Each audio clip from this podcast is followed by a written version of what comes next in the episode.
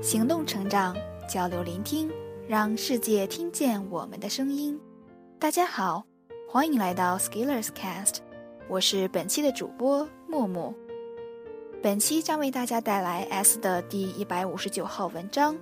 在务虚的立场看务实，谈务实与务虚第四部分。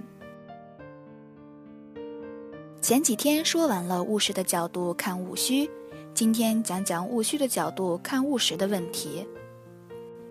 我一直在思考，怎样的工作算是一种务虚的工作？由于 S 君也算是职场新人，见识有限，所思考的对象与场景，无非来源于有限的输入以及在其组合之上的思考。务虚者这个概念的伸缩性极强，为了便于本文中的讨论，我按以下的方式进行定义。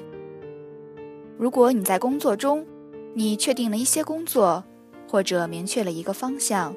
或者有一些想法，这些在大脑里或者纸上的信息，最终的落地环节，如果不是你由你自己来执行，而是交由其他人完成，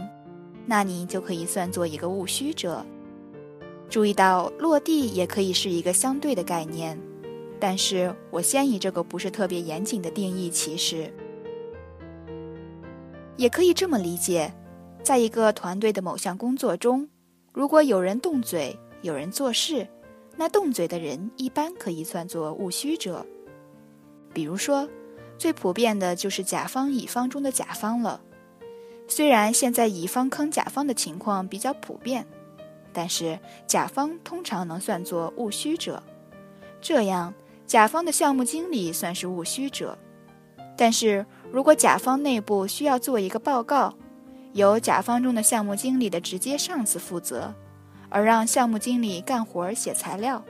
那这个时候的项目经理其实算是一个务实者。在互联网公司的产品线中，产品经理可以算作务虚者，研发或者开发工程师算是务实者，但是在一项封闭开发或者任务迫切的工作中。产品经理也要生产出大量产品设计相关文档，这个时候产品经理也算是个务实者。所以，一方面，务虚者可以算一个相对的概念；另外一方面，这里也给出务虚者的另外一个解读，那就是，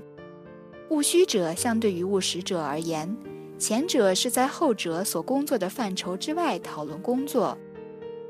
抽象并剥离了务实者的工作细节，就是务虚者通常以务实者的整体工作作为一个讨论的对象。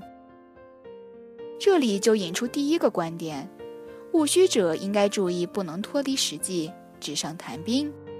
这一点对应到务实者，就是务实者应该注意不能只注重短期，见树不见林。个人认为，理想的情况下。务虚者通常应该由务实者摔打而来，在丰富的实践中积累出经验教训，总结出智慧，领悟到方法规律，更好地把握好务虚，指明务实者前进的方向。但是也往往会有各种原因，职场新人也会得到机会直接进入务虚成分较多的岗位。与此同时，在务虚的岗位上时间太长。也可能出现不接地气、远离第一线的情况，两种情况都会带来一些问题。